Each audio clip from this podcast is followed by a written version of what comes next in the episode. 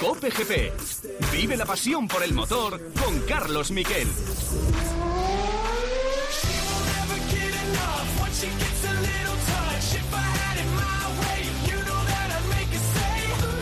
Hola, ¿qué tal? Buenas tardes, bienvenidos a Cope GP. Ha habido de nuevo mucha competición este fin de semana y muchas noticias. Ha sido la semana del regreso de Fernando Alonso a un Renault de Fórmula 1. Eh, puede sonar lejano porque los acontecimientos son muy rápidos y fue el martes pasado, pero ya os dije en la víspera lo que podía pasar. Luego pasó el martes, así que hoy lo vamos a, contar. Pero también ha sido un fin de semana en el que hemos tenido el premio Princesa Asturias para Carlos Sainz y sobre todo Motos, motos en Aragón. ¿Cómo está el Mundial de Motos? Está emocionantísimo.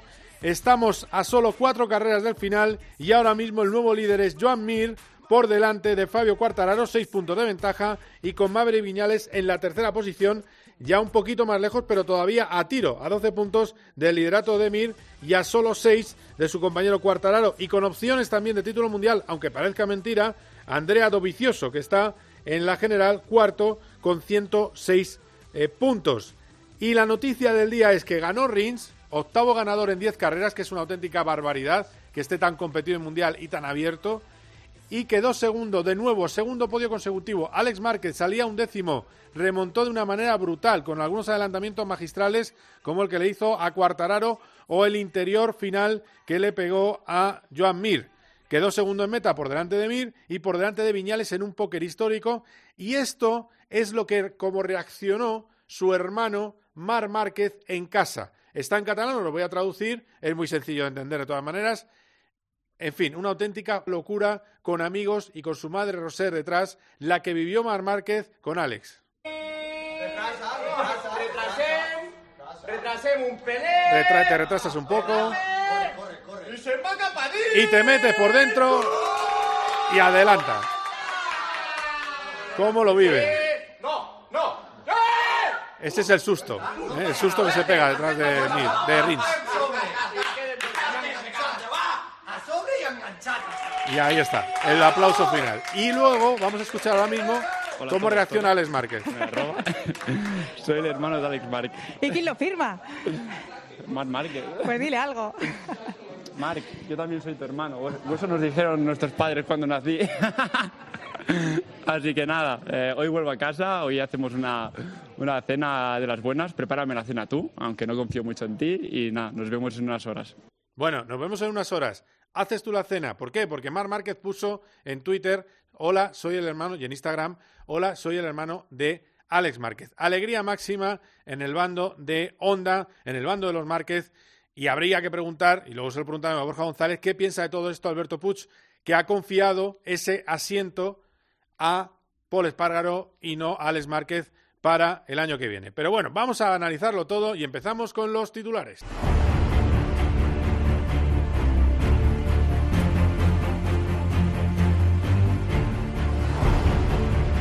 Y es que el podio del campeón de Moto 3 y de Moto 2, que es lo que es Alex Márquez, eh, llega después de una carrera en agua que él no dio mucha importancia, es un podio mojado, y él no creía el sábado que desde el 11 podía llegar al podio, pero lo hizo y así narraba su carrera a los micrófonos de Dazón. Pensaba sinceramente antes de la carrera que era imposible o muy muy difícil, había que haber alguna carambola, pero no ha habido carambola y hemos llegado al podio. Muy feliz, muy contento, creo que desde el principio me he sentido muy bien encima de la moto. Era yo, era Alex, ¿no? ¿sabes? Me salía, eh, iba bien, eh, me ha dicho el equipo, haz lo que has hecho durante todo el fin de semana, no intentes cambiar nada y, eso ha sido así. Entonces, muy feliz, muy contento y buen día para el Repsol Team, que ya llevamos dos fines de semana muy buenos y eso es, es siempre importante.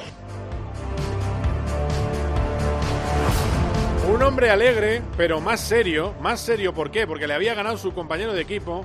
Es Joan Mir. Joan Mir sigue sin hablar del título mundial. Quiere ganar carreras. Es verdad, está líder del campeonato a base de ir a la regular.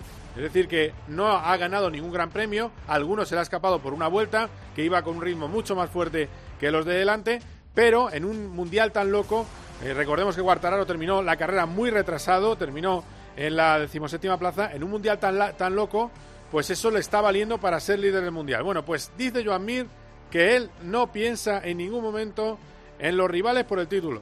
No estaba pendiente de Cuartararo en toda la carrera, ni de Maverick, ni, ni nada. Estaba pendiente en, hacerlo lo mejor e intentar, intentar eh, ganar la carrera, que hoy eh, era, era posible. Y eres líder del Mundial de MotoGP. Eh, sí, eso está bien, pero está bien serlo en la última carrera. Ahora no nos sirve de nada, pero ya dice, dice que estamos en buena posición, ¿o no? Y, y nada, hoy no ha sido el día para conseguir la victoria, pero es importante que hemos cogido más puntos que nuestros rivales en el campeonato.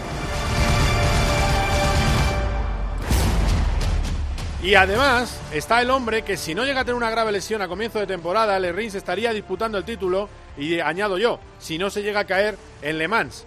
Allen Rins, que veranea desde pequeño cerca del circuito de Alcañiz, cerca del circuito del Motorland Aragón, bueno, pues estaba contentísimo y daba las gracias, después de lo mal que había pasado, a todos los que le han apoyado después de esa victoria con su Suzuki. La verdad que, hemos pasado por momentos duros. Eh, dar gracias a la gente que ha estado ahí, que me ha estado apoyando. Eh, al final no es fácil, ¿no? Eh, Austria delante a Dobby, me puse primero y me caí. En, Le Mans fui, iba por Petrucci y me caí. No, no, no era fácil para mí no gestionar esto. Significa ese, ese paso, ¿no? ese, ese paso de, sufrimiento que hemos, que hemos estado sufriendo todo, casi todo el campeonato. Quieras o no, empiezas la temporada al máximo, con, con motivando a la gente, te motivan a ti y ves que no llega, no llega, no llega. Y, y al final eh, aquí ha llegado en Aragón, ¿no? En las otras categorías, destacar en Moto 3 el triunfo salía muy retrasado de Jaume Masia y acabó ganando la carrera. Y cuidado, que apuesta por el título, lo tiene complicado, quedan cuatro carreras para el final, pero Jaume Masía está a 36 puntos de la cabeza, que lo tiene muy difícil. Segundo Darren Binder, tercero Raúl Fernández y el último del grupo eh, delantero fue el líder Albert Arenas, que con el mal puesto de su rival japonés por el título de Ogura, bueno, pues ha sacado unos puntitos muy interesantes gracias a ese séptimo y Arenas ahora mismo es el líder del mundial con 144 puntos por 131 de Ogura y 126 de Vietti. Es decir, que también está muy disputado el Mundial de Moto 3.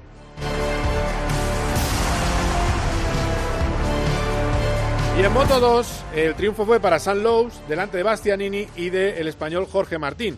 Dixon cuarto, quinto Remy Garner, Marco Ramírez en la sexta plaza. En el campeonato, Bastianini es el líder, pero ojo con ese ataque final del veterano de San Lowe's que está a solo dos puntos. A cinco de la cabeza nos está Luca Marini y a 25 Marco Bececchi. Por desgracia, Jorge Martín, con esas dos carreras con el COVID, esa pérdida de ritmo que le supuso en el Mundial, no tiene posibilidades de ganar, está a 60 de la cabeza en la quinta posición.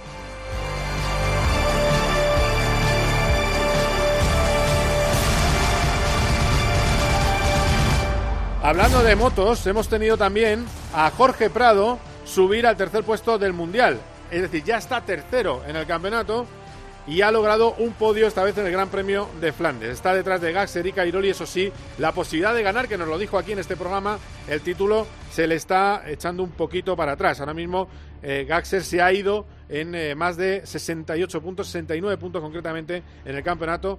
Pero bueno, siempre puede pasar de todo, quedan algunas pruebas para el final. En cualquier caso, Jorge Prado, a 19, con sus 19 años de edad en la categoría reina de motocross, es el mejor piloto de los debutantes, el mejor de los jóvenes.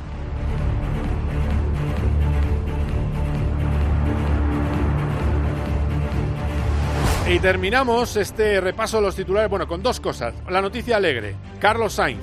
Carlos Sainz, premio Princesa de Asturias. Es un discurso el suyo muy emocionado. A ver, eh, con Joseba Larrañaga dijo que no eh, se había emocionado más que nunca. De los discursos públicos es de los más emocionantes. Yo recuerdo uno del Dakar también que estuvo muy bien. Bueno, no sé si fue el que más, pero sí que verdad que estaba nervioso, emocionado. Recordó a los jóvenes que tienen que luchar por sus sueños ahora que se les intenta eh, dar, eh, bueno, pues medicina de que no importa si suspenden, no importa si no hacen nada, puedes seguir pasando de curso. Bueno, pues él dice que no, que hay que luchar para conseguir lo que quieres y sobre todo tuvo un recordatorio emocionado a su familia. Sin ellos no hubiera llegado nunca tan lejos. A mi mujer Reyes y a mis tres hijos, Blanca, Carlos y Ana, que han querido estar hoy aquí acompañándome, ya que son siempre y serán mi mayor motivación. Sin vuestro apoyo y sobre todo sin vuestra comprensión no podría seguir en activo a mis 58 años. Este premio lo considero tan mío como vuestro. Vamos a hablar de esto, de Princesa de Asturias, con alguien que, que ha estado allí. Vamos también a hablar de la previa de Portimao. Y antes que nada, vamos a tener una entrevista con Dani Sordo. Viene de ganar el, el rally del Mundial. Cerdeña viene de ganar este mismo fin de semana un rally en casa. Está en plena forma y está negociando con Hyundai un programa para hacer la mitad del Mundial el año que viene. Cree que puede estar un año y ojo, le vamos a preguntar si va a correr más esta temporada. En principio no estaba previsto, pero a lo mejor eh, sí. Y hablando de rallies, pues me gustaría terminar con una desgracia que nos ha, bueno, terrible de este fin de semana, domingo, la tragedia que ha habido en la subida eh, a Azpeitia, la subida a Urraki, en Azpeitia, en Guipúzcoa, ha fallecido Iñaki Irigoyen en la subida a Urraki, campeón navarro de montaña, 40 y 50 años, perdón, y desde luego una auténtica lástima, pues apenas unos días, ocho días después del fallecimiento de la copiloto Laura Salvo. Así que Iñaki, este programa va por ti.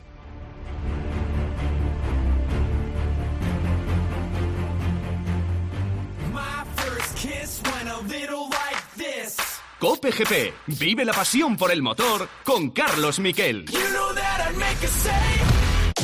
Paco González, Pepe Domingo Castaño y Manolo Lama lo dan todo. Momentos de alegría, felicidad, buenas vibraciones. En el deporte. Para mí penalti, ¿eh? ¿Cómo le ha ganado En el entretenimiento. ¿Es estreno de esta semana o qué? Es estreno muy bueno la película. En la información. Seguida la última hora de los gordos de la primera división, pero... Paco González, Pepe Domingo Castaño y Manolo Lama. Tiempo de juego. Lo damos todo.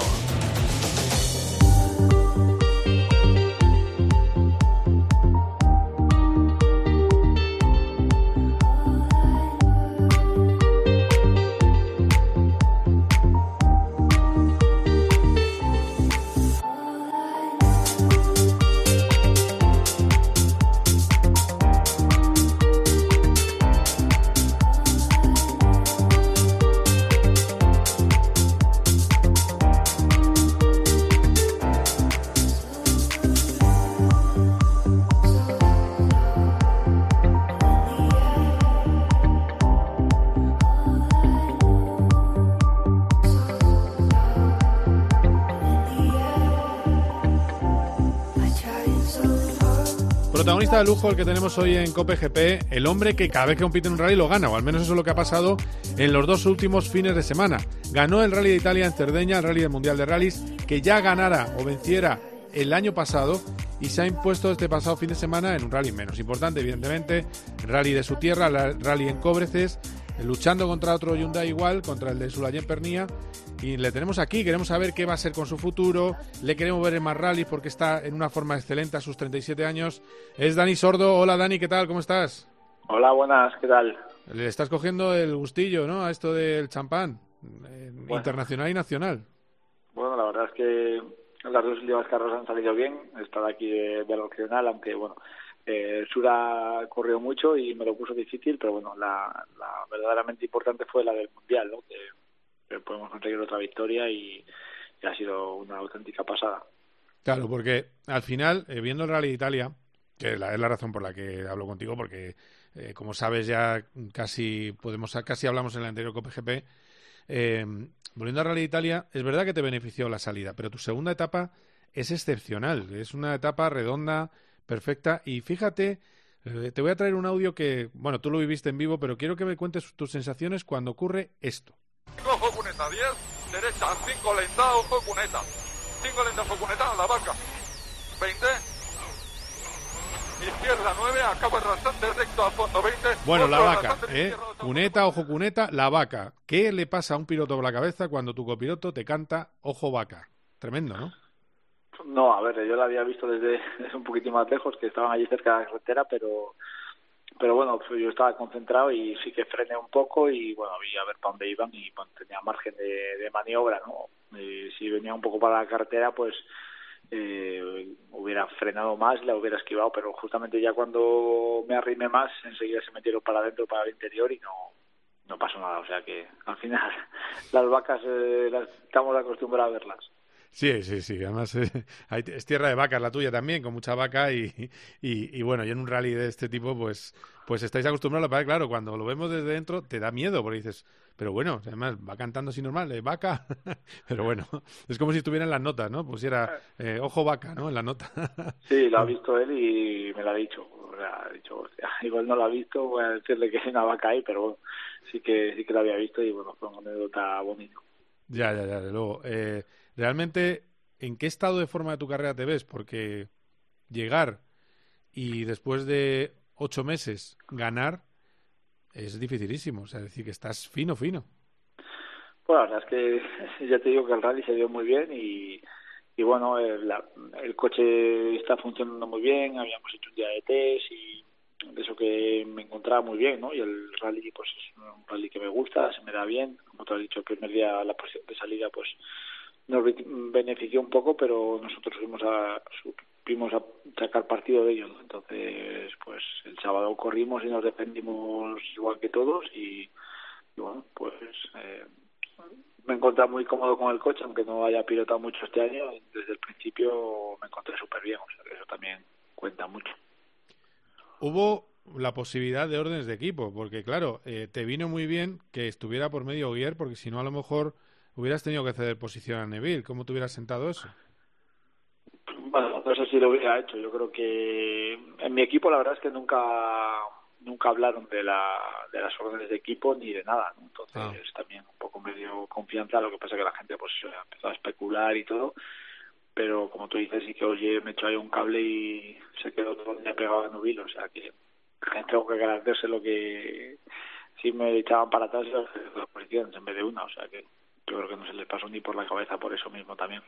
Claro, claro, por la situación de carrera tan difícil con, con Oguier, con esa lucha brazo partido con, con Neville. Eh, a ver, ahora viene un rally, o mejor dicho, el Mundial de Rallys termina en un rally que tú conoces muy bien, que has corrido, que es el rally de Monza. ¿Existe alguna posibilidad que te veamos allí o eso está ya completamente cerrado? No, yo creo que, que habrá muchas posibilidades de que esté allí. Bueno, es un rally que ya ha corrido, como tú dices, otros años. Me gusta, es un rally especial porque este año es como una especie de show, ¿no? Por el circuito y eso, pero bueno, este año al ser del Mundial creo que sacarán tramos fuera y bueno, creo que podemos hacer un buen resultado ahí también. Lo bueno, me vas a perdonar la expresión, es que no correrá ningún coche que no pase las verificaciones, como cuando corre Valentino. a, ver, a ver, eso no lo sabemos de ciencia, ciencia cierta, pero, pero bueno, la verdad es que Valentino en el circuito va muy rápido y hay que quitarle mérito. No sabemos lo que pasa con el coche, pero se especula de que lleva alguna historia ahí, pero bueno, la verdad es que él allí lo hace muy bien, pero bueno, oye, a ver si corre el Mundial y, y le sale igual. Claro, claro, es que una cosa es una cosa y, y 7.27. Eh, a ver, de, de, la gente está, me lo dice mucha gente, oye, ¿por qué no vemos más a Dani eh, en correr con el nivel que tiene? Eh, ¿Cómo tienes el, el año que viene? Hyundai te quiere, pero ¿cómo está la cosa? Porque estás para correr más rallies que, que, verte tan esporádicamente. Es verdad que este es un año raro, que se han quitado rallies, pero ¿cómo lo tienes?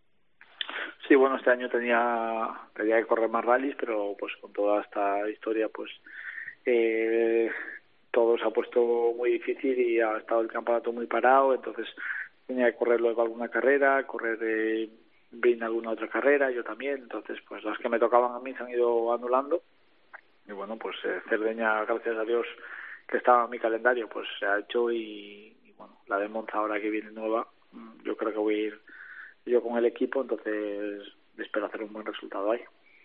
¿Y el año que viene cómo está? O, no puedes decir nada, no sé.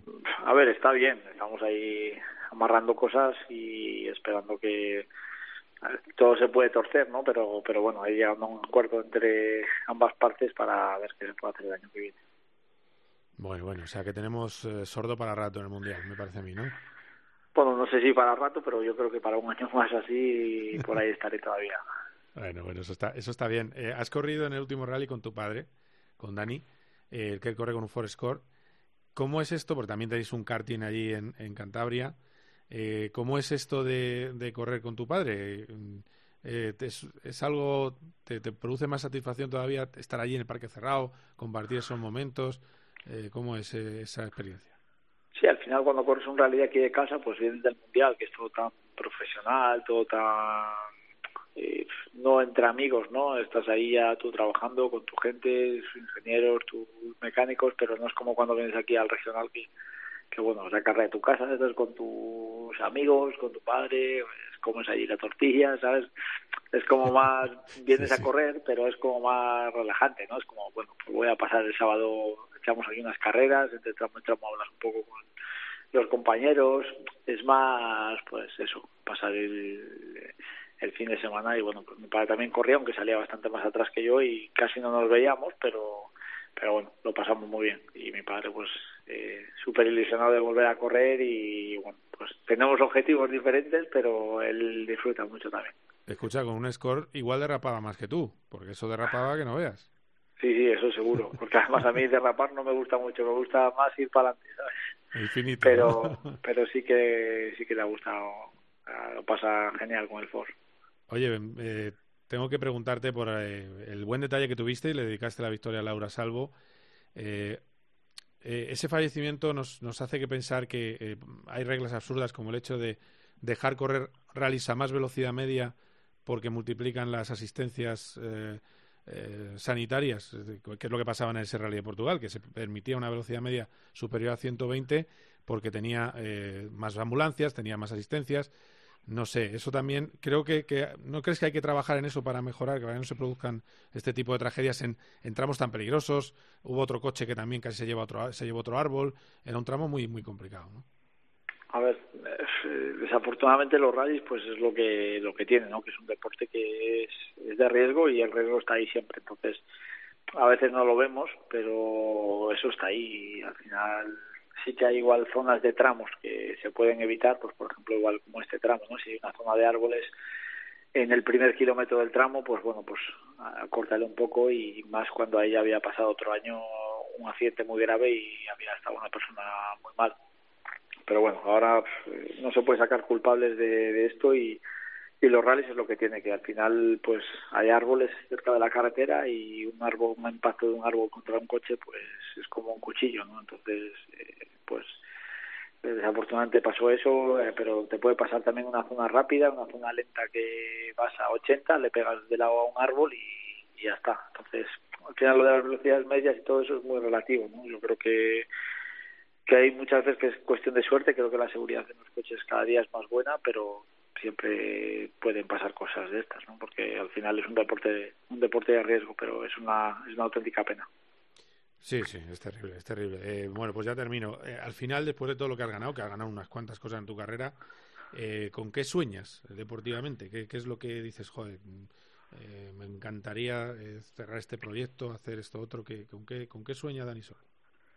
Bueno, me gustaría ganar más carreras, ¿no? Porque ahora, pues ya con el calendario que tengo, desafortunadamente campeón del mundo no voy a ser, he intentado muchos años, pero pues no está al alcance de todos, pero creo que tengo todavía eh, talento para ganar alguna carrera más y estar ayudando al equipo. Eh, yo tengo mucha experiencia preparando el coche y bueno, creo que, hay otras cosas, ¿no? Sí que me encantaría pues eh, ganar una carrera en España del Mundial. Si es el Rally Cataluña hasta el año que viene, pues es el rally que siempre es como que estás en deuda con los aficionados, ¿no? El rally de Portugal, rally de España, pues siempre van ahí a apoyarte y, y, bueno, pues me encantaría un día delante de mi afición poder ganar un rally del mundial, eso sería lo máximo. Uy, pues, eh, pues vuelve, vuelve el Rally de Cataluña en 2021, o sea que esa es una perfecta oportunidad. Eh, a sí. ver si lo puedes ahí cerrar el, el proyecto. Eh, pues, claro. Muy bien, Dani, pues, pues nada, te dejo ahí con eh, que estarás preparando, preparándote, que próximamente, por lo que has dicho, aunque no sea oficial, te veremos en Monza, así que volveremos a disfrutar de, de tu clase, que, que, siempre es un disfrute para, para todos los aficionados. Muchísimas gracias, Dani. Pues muchas gracias a, a vosotros por acordaros y un saludo a todos. Venga, un abrazo, hasta luego. Hasta luego. Cope GP, vive la pasión por el motor con Carlos Miquel. You know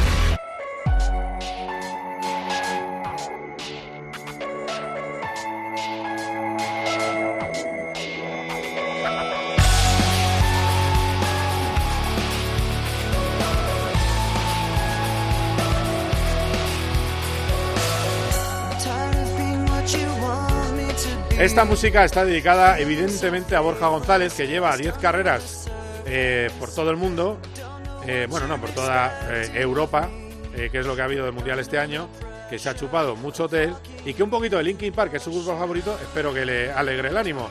Hola Borja, ¿qué tal? ¿Cómo estás? ¿Qué tal, Carlos? Bueno, no es mi favorito, pero he reconocido por lo menos que era Linkin Park y hemos evitado alguna que otra moñada que sueles poner. Gracias, bien, hemos empezado bien. Yo con los violines y tú con el majo. Bueno, vamos a, a, Mira, tenemos... Esto es lo que es... eh, ahí, lo ha puesto Javi, moñada. Bien. Pobre. Esto es detector de moñadas, correcto. Se ha, pillado, se ha pillado algo, ¿no? Para que el dedo con una fuerza, ¿no? Para la... Tiene- es verdad, tiene el dedo como un poco grande, sí. sí. Mira, mira, el estribillo. Esto es muy tuyo. Bueno. Muy bien también, sí. De esta generación. bueno, eh, bien, después de estos minutos musicales, hemos tenido. Yo no voy a hablar ya de los tuertos, porque la carrera de Cuartararo desde tuerto y medio. Voy a hablar de lo bueno, y lo bueno es ver lo de Alex Márquez, que es un espectáculo la remontada que hizo, y luego ver lo de la Suzuki, que es también ya una apuesta muy seria por el Mundial, y esto no es eh, ninguna, ninguna broma. Si te parece, vamos a escuchar lo que dice Alex Márquez cuando le preguntan sobre Lorenzo, sobre el hecho de sustituir a Jorge Lorenzo en Honda. Nunca he dudado que no lo mereciera. Eh, yo sé de, de dónde vengo, eh, lo que he conseguido en el pasado, pero aquí se vive del presente y también había que demostrar este año por qué estaba aquí. Yo he intentado desde el principio eh, ser lo más profesional que podía, ser lo más correcto que, podía e intentar hacer mi trabajo sin escuchar a nadie. Eh, pasito a pasito, suave suavecito y al final acabamos, acabamos llegando, aunque como te digo, cuando estoy aquí lo difícil es mantener, no llegar. Entonces ahora es cuando hay que trabajar duro de verdad. Bueno, pues ahora es cuando hay que trabajar duro de verdad. Nos alegramos mucho por Alex Márquez, aunque también es cierto que parece que hubiera hecho ocho podios por la cantidad de publicidad que se le ha dado al segundo puesto, que eso también, pues un poco está en el nombre, eh, pero que está enderezando. Y que la pregunta a Borja es, ¿esto deja mal a Alberto Puig?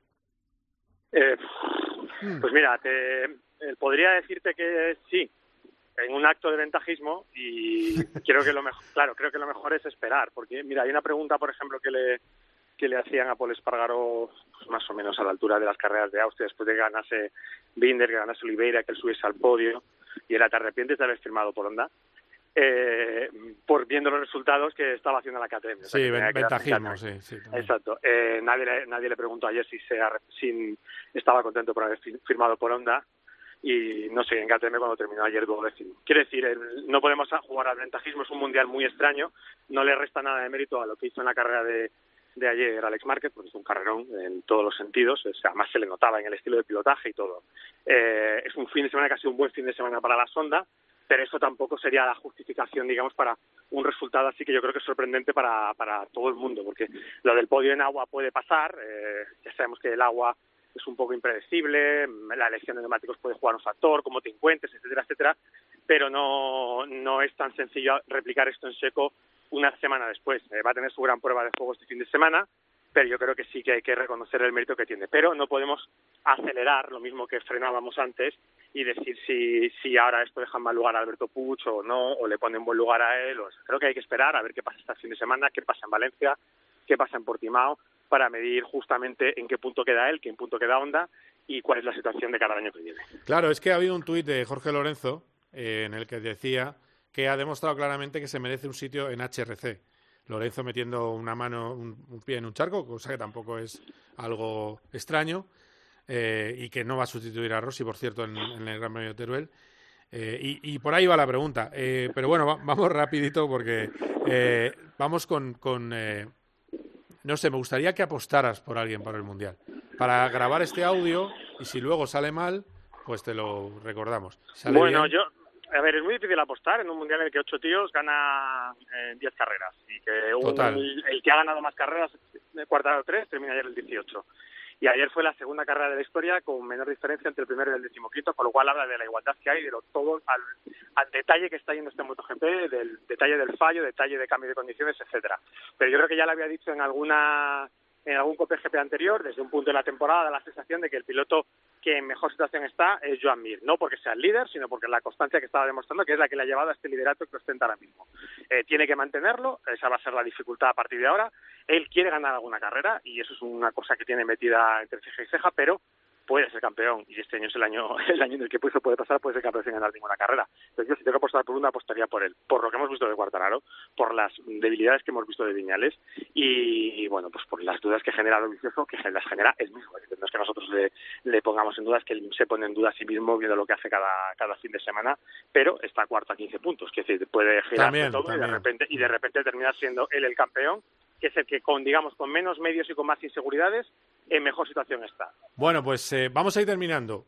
Hablando de Moto 3, tenemos líder, más líder, Albert Arenas, que a pesar de acabar séptimo estaba así de contento nada más acabar la carrera. Lástima al final, pero bueno, eh, las gomas ya eh, estaban destrozadas y también pesaba un poco, ¿no? El tema de, de ah, no cometer ningún error, pero, pero bueno, hemos aprendido de esta carrera bastante. Creo que al final, pues lástima de la última curva que eh, he pasado cuarto, pero luego me han pasado por aspiración. Pero bueno, eh, en definitiva, muy contento con el trabajo que hemos hecho, una carrera más. Estamos ahí eh, sin cometer ningún, ningún error y contento con, con el trabajo y con la posición final. Aquí también podemos apostar por Albert por la misma razón, porque al final es el que siempre está, más o menos, el que pega menos petardazos en su caso yo creo que ayer sacó lo menos que podía haber sacado, porque terminó séptimo en el grupo que iban siete, porque el octavo estaba un poco retrasado, y sus rivales que lo pasaron muy mal, Vietti al final consiguió noveno, que era lo máximo que podía conseguir, y Ogura fue el décimo cuarto y al menos sumó dos puntos. Es decir, podía ser una guerra con un saldo mucho mayor para Albert, pero lo importante es que él, como dices tú, siempre está, él no falla, siempre está en ese grupo, alguna vez se ha caído, es verdad que alguna vez le han tocado y también se ha caído, pues lo que tiene pelear delante en Moto 3, pero es el que no está fallando y yo creo que es el que más está mereciendo el título y espero además que, que lo consiga porque es el trabajo que él está haciendo y es el que está demostrando mayor consistencia, pero lo mismo, eh, este fin de semana hay otra carrera, pasa cualquier cosa y de repente pasas de ser líder a ser segundo ya que se te complique muchísimo la vida, así que eh, habrá que esperar y va a ser lo bueno, lo bonito que va a tener esta temporada aquí a que termine el día 22 de noviembre en Portugal. ¿Horarios de las carreras del domingo que cambian otra Eh, vez? Cambian otra vez, sí, por, la, por Fórmula 1. Va a ser la carrera de la primera, la de Moto 3, como siempre, eh, a las 11 y 20 de la mañana. A la 1 tendremos la carrera de MotoGP, que es la que cambia, y a las 2 y media cerrará Moto 2, que creo que coincide con, con la Fórmula 1. Sí, sí, coincide con Portima. Bueno, pues te escucharemos eh, en la antena de COPE Y yo también te escucharé a ti. y ya sabes que te ponemos me Park. Eso Venga. es, el Linkin Park te lo ponemos eh, siempre, ¿eh? No, no, no te... Bueno, no ya, te te, ya, te, ya te mandaré por mensaje otras peticiones del oyente. Sí, mándame otra, mándame otra Venga, y dime, venga. dime, este es el que más me gusta, por lo que sea. Venga, venga, Eh, lo que- te, tiras a, te tiras al charco con conocimiento. Claro. Manolo Escobar, eh, Exacto, algo así, exacto, ¿sabes? Exacto. bueno, muchas gracias, Borja, un abrazo. Un abrazo, Carlos, hasta luego. Cope GP.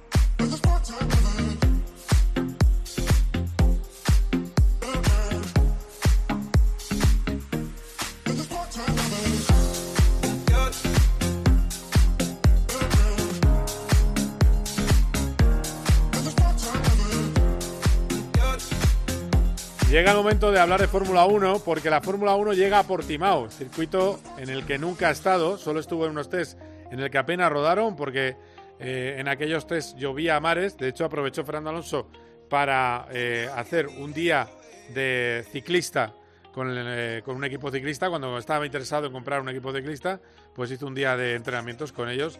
Y bueno, la verdad es que de Portimao Mucha gente sabe pocas cosas, sabemos que es un circuito muy bonito y en el que va a ser difícil adelantar.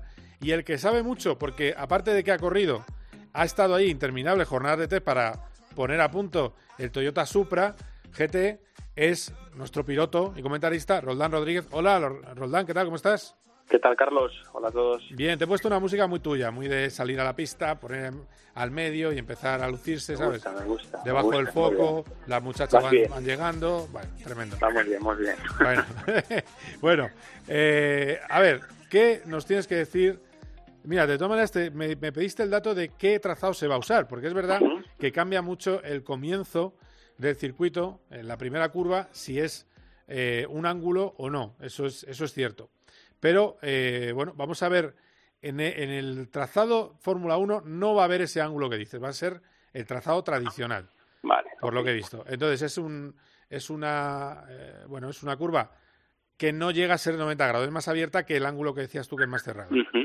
Eh, eh, digamos que es un para que la gente que no lo esté viendo, lo bonito de Portimao es que tiene una recta con una bajada espectacular y llegas a una curva a derechas, que es una curva que en realidad con estos coches no es tan lenta. Eh, y después tiene una pequeña derechas y luego ya sí hay un ángulo en la, en la curva eh, 3 que ahí si llegas con oportunidades a lo mejor puedes intentar algo. Eh, no sé, cuéntame tu opinión. Es el, es el circuito que, en el que yo he estado, ¿eh? es el que yo he hecho, o sea, el circuito que tú me comentas y básicamente, ¿qué te puedo decir del circuito? Es, es un circuito precioso, eso para empezar y, y yo creo que ya no solamente a los pilotos, que, que obviamente nos gusta, preferimos un, un circuito bonito, auténtico, con cierta miga, antes que, que, otro tipo Paul Ricard, ¿no? O sea, un poco como el, la cara cruz, o sea, que es un circuito que además del piloto, yo creo que también al espectador le va a gustar, ¿vale? Ahora, ahora hablaremos de la, de la posibilidad de, de adelantar o no, pero es un circuito muy bonito, es un circuito nuevo para, para la Fórmula 1, es un circuito especial donde yo creo que eh, empieza bien, o sea, la cosa empieza bien. En cuanto al trazado, pues efectivamente adelantar no va a ser del todo fácil. Fíjate, yo más que la curva 4, que se llama, si no recuerdo mal, curva Lagos, si no recuerdo mal, la curva, eh, la dan como la curva 4, en verdad es como la curva, eh, la curva 3, es, es el codo a derechas. Sí. Yo donde veo más facilidad de adelantamiento es al final de la rectita de atrás, justo después de esa curva tienes una subida a izquierda, es una curva que en Fórmula 1 va a ser a fondo, casi seguro, hay que abrirse un poquito. Que es la Luego 4, tienes- sí.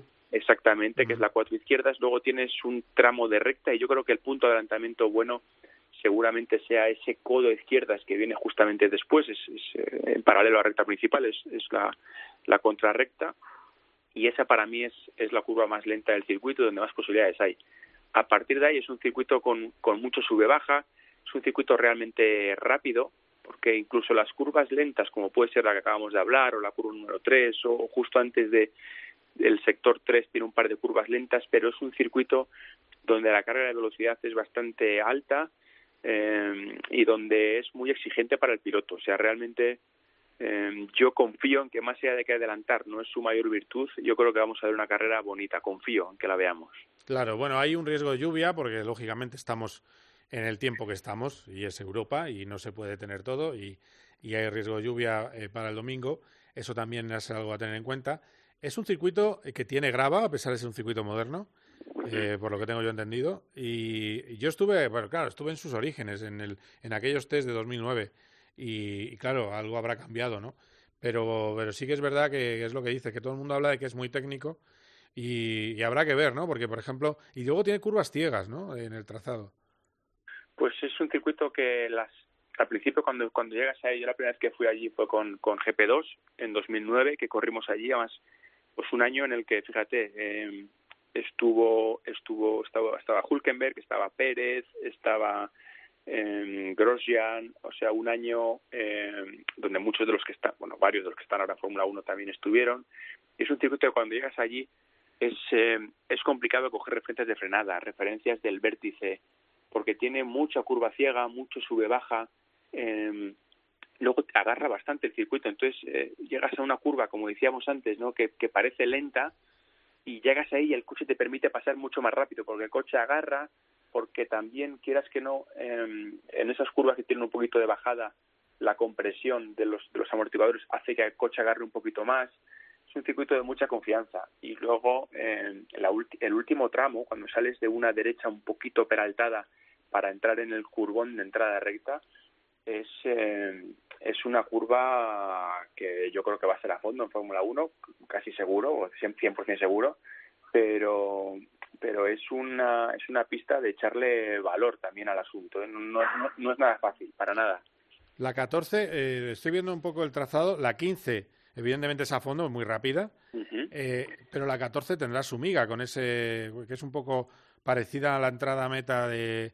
Lo que pasa es que no tengo aquí los desniveles, pero se parece en el dibujo a la entrada a meta, por ejemplo, de un Garoring.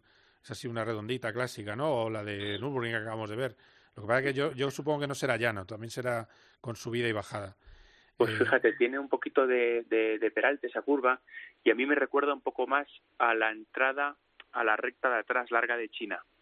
Eh, esa curva, si te acuerdas, antes de la recta larga de atrás de China, de, de Shanghái, tienes una curva derecha como peraltada, un poquito más larga. Esta es más corta, pero es un poco de ese estilo. Tiras, tiras el coche muy fuerte el primer vértice, porque el segundo vértice es casi un trámite, o co- como la Ah, entrada, vale. como la entrada a la recta principal de, de- del nuevo eh, Silverstone. Sí, Tienes sí. el primer vértice y luego el segundo sabes que es a fondo, con contacto, pero, pero es una curva donde es una más que parece lenta, pero eh, te permite entrar bastante más rápido de lo que te parece. Bueno, te voy a preguntar ahora por otra cosa. Eh, vamos a escuchar el otro día a Fernando Alonso lo contento que estaba después del test. Está más allá de lo que dice públicamente, os puedo decir que Fernando está muy ilusionado con la progresión de Renault. Eh, él no esperaba que Renault estuviera haciendo varios cuartos, un tercero esta temporada. Renault lo está haciendo. A Alonso le encanta que esté el presidente de Renault, Luca Di Medo, detrás. Y esto es lo que dijo después de esas 21 vueltas al circuito Momelo. Muy contento de volver al coche, aunque sean solo 100 kilómetros, me ha servido para volver a disfrutar el Fórmula 1. La potencia de los frenos, paso por curva de la aceleración, son cosas eh, extraordinarias en un Fórmula 1. Y bueno, con ganas también de seguir trabajando para el año que viene, con las expectativas y los pies en el suelo, sabiendo que manteniéndose un poco la reglamentación, siempre habrá unos equipos que están un poco demasiado lejos, pero con ganas de hacerlo bien y con mucho optimismo para el año que viene.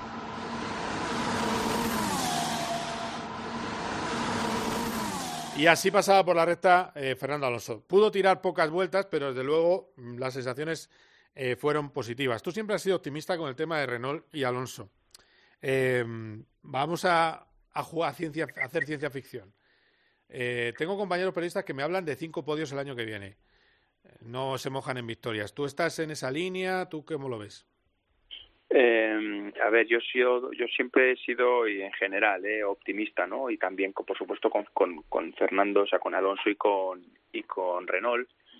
Eh, no va a ser fácil hacer cinco, cinco podios, ¿eh? No va a ser fácil, pero fíjate, yo voy más allá, voy un poco ya no al, al resultado en concreto, que, que ojalá sean cinco, ocho y una victoria. Yo, yo lo veo lo veo complicado, sinceramente. Veo, veo difícil que se puedan hacer eh, cinco podios, lo veo posible, pero pero para nada va a ser fácil. Pero lo que sí que veo es que efectivamente eh, tenemos un Renault mejor de lo que muchos esperábamos y eso en las manos de Fernando eh, eh, puede dar darnos muchas alegrías y luego lo que va a dar es mucho mucho mucho espectáculo porque si alguien sabe aprovechar los errores del, del contrincante, si alguien sabe sacar petróleo de donde, donde es imposible sacarlo, ese es Alonso. Y, eh, y yo creo que tenemos un año por delante muy, muy chulo. Que hace cinco podios, fantástico. Que hace tres, yo creo que la, va a ser igual de buena la temporada para el espectador.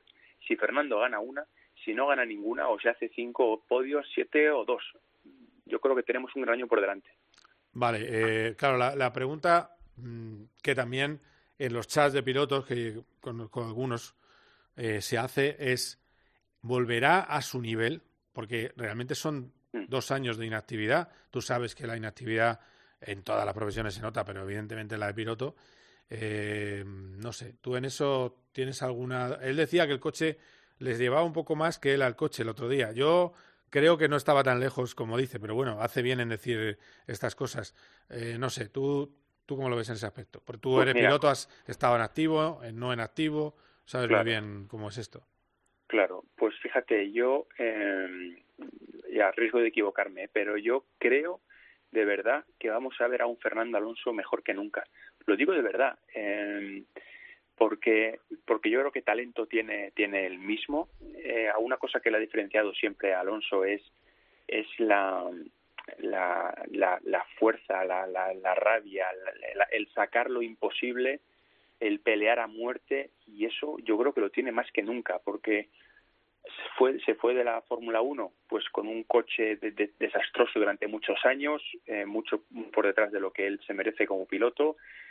ha hecho todo lo que ha hecho, lo ha ganado, entre tanto, o ha estado peleando, como, puede ser el caso de la India o el Dakar, sorprendiendo, aunque no haya ganado. Eh, y yo creo que llega Fernando con muchas ganas de, de demostrar y de, y de y demostrar que, que sigue siendo el que era o mejor. Y yo creo que vamos a tener un Fernando Alonso donde físicamente está perfecto, ¿vale? Esa parte la tiene, Eso sí. la tiene claramente superada. Hablo de unos coches que son de los más difíciles de conducir en cuanto a físico de, de, de los últimos años. Eh, y yo creo que la capacidad de, de, ir rápido, de encontrar la milésima, de, de sacrificarse a muerte para, para sacar las milésimas, yo creo que las tiene. Y confío en que veamos a, al Fernando mejor que el del 2005 de verdad, como estamos viendo a un Hamilton mejor que el del 2005 también. Sí, sí, sí, sí, sí. Yo creo que vamos a ver a un Fernando Alonso como no lo hemos visto hasta ahora. Pues qué bien, Dios te oiga. Eh, ahora mismo vamos a meter en este programa a alguien que le gusta salir muy alto en las fotos. Le gusta ponerse de puntillas y que el de al lado parezca un hobbit. Miguel Portillo, ¿qué tal? ¿Cómo estás? Me la estáis jugando ya, otra vez. Yo quiero ver la repetición de la jugada. Yo, a mí, yo, a mí, yo hasta lo he retuiteado, que mis seguidores dirán, este loco. Claro, yo veo a, a, a dos reputados, uno piloto y otro comentarista de televisión eh, y narrador, y están los dos juntos, que uno ya es un poquito más alto del otro. Bueno, pero se. Se, bueno. me, me, estaba tirando para abajo, me estaba dando en las costillas. Es que eso no se ve, ¿sabes? Yo digo, las cosas dentro de la pista se quedan en la pista, pero es que, es que ya me está tirando por todos los lados, ¿eh? Que ya tengo gente que se cree que esto es en serio y me dice, pero ¿cómo haces eso a Roldán? ¿Te mereces? Bueno, bueno, bueno.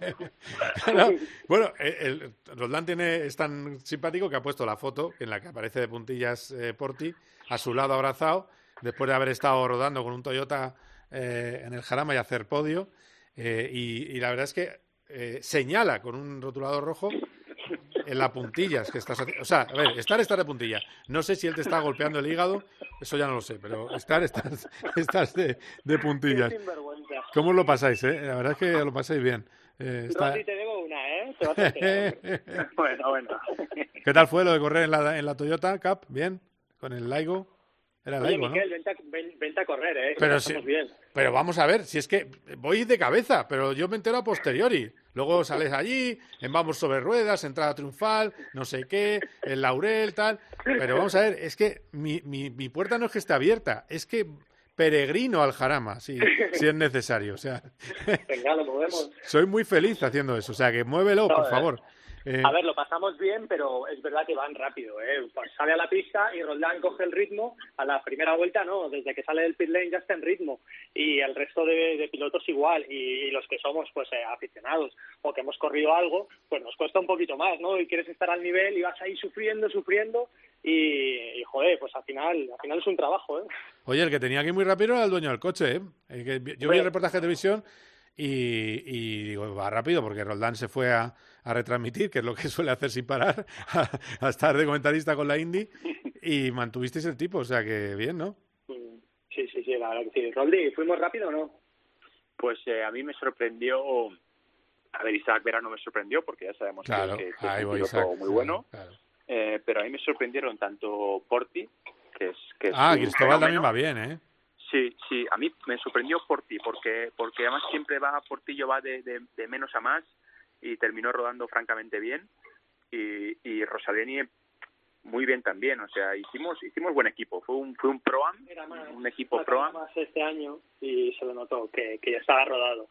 Y bueno, oye, cada, cada uno en su nivel, evidentemente. Bueno, bueno. Pero ah, bien, se, ve- se veía que, que Roldán iba, iba sobrado. A ver, la clave era mantener un ritmo, ¿no? Tú a lo mejor podías ir tres segundos más rápido, pero te ibas a cargar los neumáticos, ¿no? Entonces la clave era aguantar en ese punto. Yo iba al máximo, lo he de decir, no me, no, no me importa reconocerlo. Yo Hombre, iba claro. a todo lo que daba, Hombre. pero Roldán iba sobrado. Roldán tenía dos y tres segundos más. No, es que la falta de confianza que tiene uno que no es piloto en estas cosas es tremenda. Que luego es verdad que esto de ser piloto está sobrevalorado. Pero, pero bueno, que... pero, porque-. No, claro, o sea, yo he visto a un señor de 60 años acabar Le Mans, yendo 20 segundos más lento que Roberto Meri. Después de eso, ya más no puedo decir. O sea, decir, ya después de eso dices, pues ya está, se, se puede. O sea, si, si lo intentas con cabeza, se puede.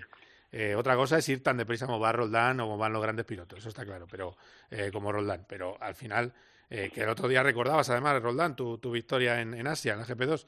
Pues, Sí. pues eso, que, que alguien con tu palmarés va, va mucho más rápido que un, que un paisano, pero para terminar y no hacer el ridículo, si entrenas yo creo que, que puedes estar. Otra cosa ya es eso, en los niveles eh, de locos a los que vais. Es lo que quería aclarar de sobrevalorado. Eh, porque también es cierto que también algún día me gustaría, ya que estoy, me gustaría ir a una presentación que va- ya, no, ya no las hacen. Pero ¿no te- a ti no te hace gracia, Porti, que siempre que hay presentaciones, que hay pilotos, se hacen pruebas para que se luzcan los pilotos? Es decir, pruebas deportivas. Y entonces nosotros, los periodistas, vamos a que se rían de nosotros. Sí, No, que no, y yo, ya les digo, digo, oye, si voy a ir a una presentación y me va a llevar el piloto a mí, digo, no voy. Digo, Claro. Yo quiero llevar el coche. Yo voy a llevar el coche a ver qué está haciendo bien el piloto. Pues, y para saber qué me cuesta a mí, cómo se comporta el coche, pero para que se luzca el piloto, pues nada, que me manden las fotos. ¿Sabes? ¿No? No. ¿Estamos de acuerdo? Sí que es verdad, la prueba de reflejos. Poneros a escribir artículos. A ver, a escribir un articulito. Venga, a ver quién acaba antes el artículo. ¿Cuánta falta de ortografía? Claro, es que esto no puede ser. Esto va a haber que empezar a cambiar las cosas. Yo voy a empezar a... Me voy a hacer una agencia de comunicación y vale, vamos a dar una vuelta. ¿eh? Voy a quedar con, con algún piloto y voy a decir, hoy, hoy vamos a hacer una presentación, pero una cosa diferente, sorpresa. Y ya verás tú la- las que le liaría. Eh, bueno, por- eh, Roldán, te, te voy a dejar, que me voy a quedar con Porti hablando del Princesa. Asturias, que ha estado allí, que creo que ha agotado todas las reservas que había de cachopo en, en Oviedo ¿eh? y de sidra. Oye, ¿por qué sabes eso? Es que tengo informes. tengo Oye, hicimos, hicimos el cachopo challenge, que era eh, cachopo diario, de, de comida y de cena si se podía, pero dos al día es complicado. Pero qué maravilla, ¿eh? O sea, tenemos Es que dar gracias a mucha gente, bueno, a Casa Titi, por supuesto, eh, a, a los amigos de, de la Farca también, bueno, nos han tratado genial. ¿Cómo se vive en Asturias? No me cansaré de decirlo. Es, es absolutamente maravilloso y para los que nos gusta comer más, recomiendo a la gente que no sea, no sea tímida y coma, que yo lo he hecho alguna vez, hay que tomarse el día para, para luego digerir, pero toma, eh, que tome fabada y cachopo. Eh, de, cena, de cena no, porque no duermes, pero de comida, Rol- Roldán, que se cuida mucho las comidas, no sé si podría esto, ¿eh? tú, Roldán, nada, ¿no? Eh, que- quinoa de esa, o quinoa, quinoa, ¿no? Rol- Roldi está muy fino, ¿eh? Tienes que verle. No, no, sí lo sé, lo sé, sí lo sé, le veo de vez en cuando. Eh, que lo sepa todo el mundo, lleva dieta Hamilton, una dieta de la NASA. Anda. Así, no, ¿qué no haces? tanto, pero un poco, un poco sí, la verdad. ¿Sí? Eh, sí, un poco sí. Pero bueno, yo creo que todo el mundo que, que, que quiere estar un poco bien, sano y sin que le sobre muchos kilos, está obligado a Hoy, comer. hoy, hoy que has comido, hoy que has comido, Pues hoy que he comido, hoy mira, hoy he tenido la, la suerte de que mi novia, que es fantástica, me ha preparado una pasta de, de verduras. Pasta de verduras. Eh, Pasta de verduras y tenía gambitas bueno, y lo he hecho así muy casero, con, con natas sin lactosa, o sea, con leche sin lactosa un poquito, la verdad que una, una maravilla. Bueno, vale, vale, perfecto. Si esa receta que acaba de contar Roldán le ponéis una buena nata con lactosa, no pasa nada tampoco. Si, si me- si tenéis tolerancia a la lactosa, para adelante. gracias, Roldán, un abrazo. Un abrazo, chicos. Venga, hasta ahora. Eh, por cierto, eh, estos, este es el diálogo de los Sainz, muy jugoso. Eh, había unas 180 personas manteniendo distancias de seguridad en una nave a la entrada de Oviedo y decían eh, lo siguiente. Por un lado, Carlos Sainz hijo, el listón de tener al padre que tiene. Te pone el listón muy alto y, y- y como hijo, pues eh, cuando tu padre gana el premio Princesa Asturias y luego ayer con la cantidad de gente eh, importante que había, decía, bueno, tú el siguiente, tú, el próximo tú. Y yo digo, joder, pero ¿qué es el Princesa Asturias? Que no es aquí como coger, subirte y darte unas vueltas a un Fórmula 1, ¿no? Es, es un premio que se lo da a, a muy, muy poca gente, un premio súper especial y que desde luego mi, mi padre lo único que está haciendo es, aunque siga cumpliendo años, cada vez va subiendo más el listón y cada vez me, va- me lo va a poner más complicado. Y el otro audio que os traigo aquí es el diálogo entre los dos. ¿Quién le da más la paliza a quién? Y sobre todo, ¿quién le hace menos caso a quién? Está muy divertido. Voy a grabar las conversaciones. Yo le tengo que contar todo, toda la película de la tapa, tal, no sé qué. A veces 10 minutos, 8 minutos.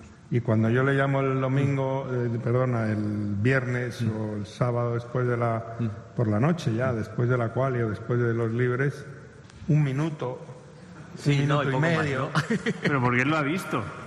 Es lo que os digo antes, que él me ve, yo a él no. Es que sí que es verdad que llego un poco cansado a la habitación del hotel y, le digo que todo va bien y que mañana irá bien y, y que, que hasta mañana que me voy a dormir. Bueno, pues efectivamente, en el Dakar, Carlos Hijo no para de darle consejos y le pide mil explicaciones y cuando Carlos Padre le llama un viernes o un sábado, pues nada, papá, que está todo bien, hasta mañana, Lucas, hasta luego. Eh, Porti, ¿qué cosas viste de la familia Sainz en esa nave, sobre todo que donde estuviste, que es donde estuviste más cerca de ellos? Me parece que a Carlos le faltó poco para llevarse el mini de su padre, ¿no?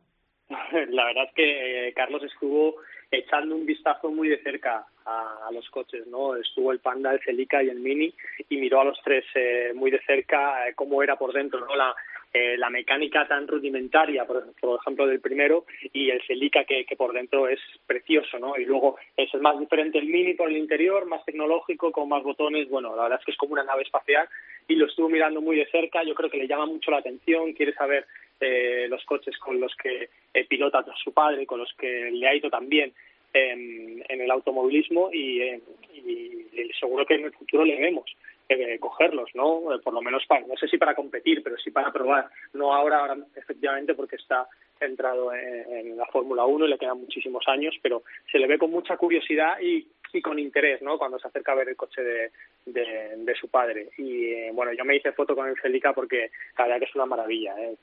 Ver ese coche que triunfó en los 90, verlo de cerca, eh, no sé, creo que le debemos mucho, ¿no? El automovilismo español le debe mucho a Carlos Sainz, el deporte español le debe mucho a Carlos Sainz y este fin de semana, en ese acto tan bonito, ¿no? En el que ha sacado esos dos audios, eh, pues vimos a, a, una familia muy cercana, en el que también había un momento en el que le preguntaba, ¿no? La gente dice, oye, ¿quién, quién conduce los ah, dos? Sí, sí, sí, sí, Está muy bien, está muy bien. Y es verdad, ¿no? Porque normalmente no coinciden, pero claro, cuando cuando eh, conduce Carlos Hijo, pues Carlos Padre pues le dice, oye, pues esto más suave. O cuando conduce, conduce Carlos Padre, pues se van a ir turnando, decían que se turnaban de vez en cuando, pero que había un momento que llegaba a conducir la mujer de Carlos Padre, la madre de Carlos Sainz Hijo, y que no la dejaban en paz. Le decían, pero más suave, mete el coche así, y que ya llegó un momento que decía, dejadme en paz, solamente quiero conducir tranquila, y la verdad que fue un momento, un momento divertido. Es fue un acto sí, sí, sí. Eh, ejemplar, ¿eh? No, es que eh, era muy gracioso porque que diga Carlos Sainz que su mujer conduce muy brusco es divertido. o sea, es una cosa alucinante. Y luego que Carlos Hijo es un pesado y no deja conducir nunca. Algo que Pero yo he visto. ¿No te ¿eh? pasa a ti, no? Que, que cuando tú que sabes conducir, cuando vas con alguien al lado, Yo sientes, fatal. "Oye, no, no, no, frenes tanto, o, o vas con más suave. Uf, yo No, no. es que no, no soporto que me lleven, ¿eh? A mí me va a generar un problema en casa. Eh, ya te lo digo porque no, no es algo que no aguanto y, y efectivamente es, nos pasa a los que conducimos mucho o nos gusta mucho conducir que luego eres un copiloto eh, regular. Bueno, pues eh, Miguel, que, que, que me alegro que te lo has pasado bien allí en Asturias. Sí, y... sí, sí, y ese acto, ¿eh? yo lo que has dicho tú, las medidas de, de seguridad, la gente se comportaron todos súper educados y, y viendo que, que estaban ante los ojos una, una leyenda, ¿no? Y todo el mundo tenía eh, muchas anécdotas de Carlos, ¿no? Y decía, un, un Carlos eh, Sainz padre tuvo un gesto que fue a saludar a una de, de las familias que, que le acogían en la casa eh, cuando iba a los primeros rallies en Asturias, hice una foto con ellos Anda. y nos contaban, dice, desde pequeñito, desde los primeros, primeros años que venía a hacer los rallies en Asturias, decía, tenía locos a los mecánicos, decía, hay una luz que está luciendo un poco de más, eso hay que cambiarla, y decía el mecánico, ya está el pesado este, y según estaban hablando, dice que a los cinco minutos se fundió la luz delante de ellos, y que decían, mira, y es algo que él siempre ha, ha querido transmitir, Carlos Sainz padre, a Carlos Sainz hijo, ¿no?, que le decía, si este coche no funciona, tienes que saber por qué. Si el coche subvira, tienes que saber por qué. Si se mueve un poquito más, tú tienes que transmitirle exactamente al ingeniero y al mecánico lo que quieres, porque si no, no vas a tener el control del coche. Y eso solamente lo hacen los grandes pilotos, ¿no? Los que Carlos nos dicen, este piloto se ha subido, por ejemplo, a la moto, en el caso de Stoner, decía, se daba una vuelta y decía, quiero esto, esto y esto, y esto no va bien. Y lo transmitía a la primera. Fernando lo hace, por ejemplo, Mm. pilotos que hablan mucho cuando se bajan del coche, se bajan del coche y van a hablar con su ingeniero y ya saben lo que le pasa. Hay otros pilotos que dicen, ¿qué le pasa al coche? Pues no sé, no va, ya no va, pero explícamelo, porque si no el ingeniero te lo va a poner como él quiere, no como el piloto quiere, que es al final como se saca el tiempo. Y yo creo que Carlos, padre, ha sido un ejemplo de, de trabajo muy obstinado eh, en saber qué le ocurría a los coches que él llevaba. Muy bien, pues eh, genial, Porti, que estaremos en contacto Vale. con Tom Paras, así que hablaremos Tú próximamente. tampoco, tú tampoco, Carlos. y aquí estamos, ¿eh? dando guerra. bueno, gracias, amigo. Un abrazo. Un abrazo, que vaya bien. Y os cuento, antes de ir con Carlos Barazal en el cierre del programa, os cuento algo muy importante. Eh, Carlos Sainz va a llevar el coche antiguo, el McLaren antiguo, y es una gran noticia. No llevará la mejora de evolución que tanta guerra le dio en Nürburgring. En el, eh, han entrado en razón en la fábrica de McLaren y han decidido que los dos vayan con lo que ya tenían en lugar de ir a por el camino de la evolución que tan mal iba. Así que dos, mejora, dos décimas de mejora las que va a tener Carlos Sainz el próximo fin de semana en Portimao, simplemente por volver a lo que ya conocían y no experimentar con el nuevo kit aerodinámico. Like. Cope GP. You know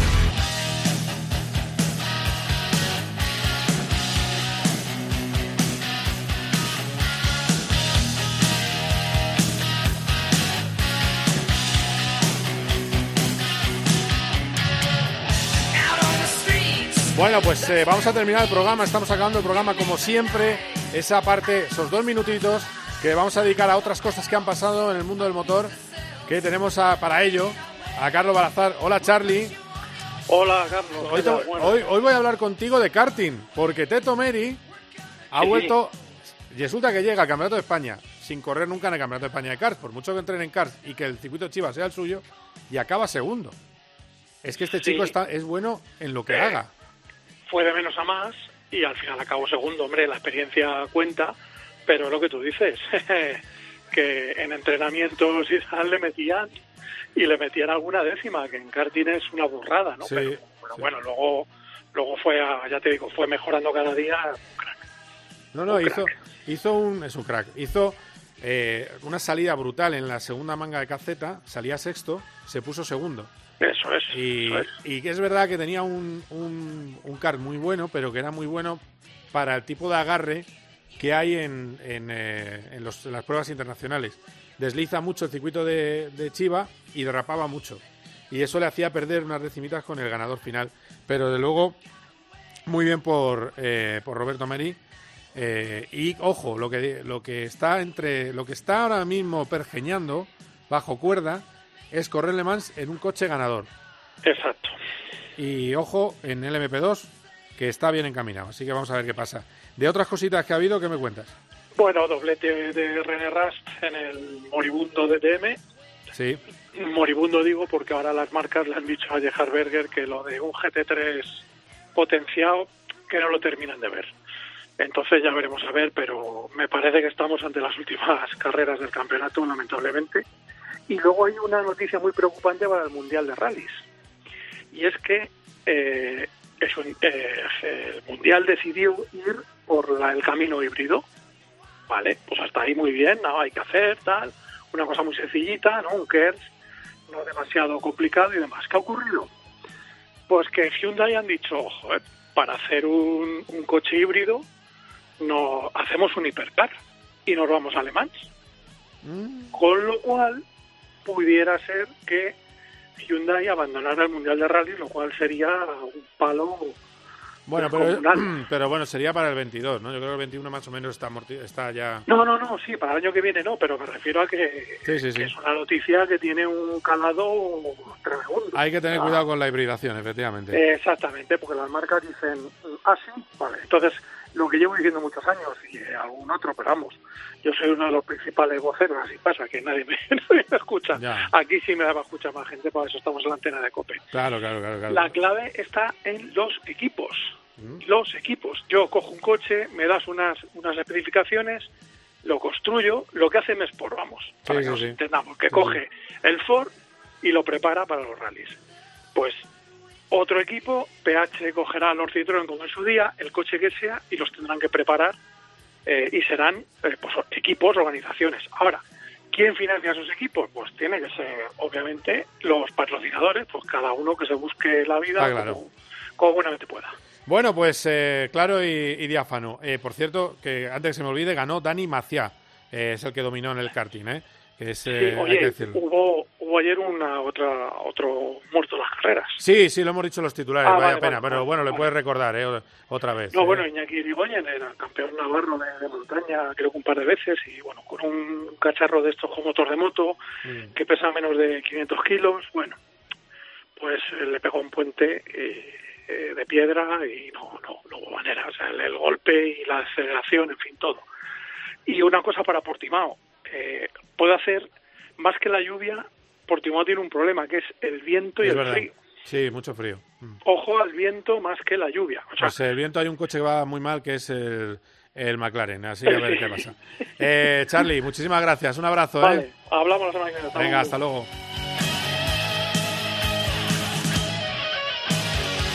Bueno, pues acabamos, estamos acabando el programa. Recordaros que va- van a llegar un Tour de Force de tres carreras de Fórmula 1. Tenemos el fin de semana que viene Portimao. Después viene Imola, solo dos días. También a la una de la tarde, a las dos, eh, el horario raro, una y diez. Dos y diez va a ser eh, Portimao. Y la tercera eh, consecutiva que eh, viviremos. No, perdón, serán dos seguidas, no, no tres consecutivas, dos seguidas porque lo siguiente será dos semanas después Turquía. Ha sido un placer.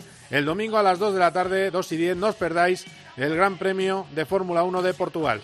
Hasta aquí, COPGP. Adiós.